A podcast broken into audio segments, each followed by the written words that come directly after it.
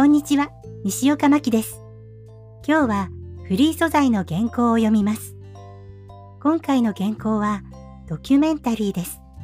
固めに読むのが得意なのですが、そうではなく自然に話している感じで読んでみます。それでは聞いてください。島根県の石見地方で作られる和紙、石州和紙。日本一丈夫な和紙と言われ、神社などの文化財修復にも使用されています。その歴史は古く、飛鳥時代に柿の本人麻呂によって伝承されました。国の重要無形文化財でもあり、2009年にはユネスコ無形文化遺産に登録。そして現在はわずか4件の工房でその技術を守り続けています。いかがでしたか？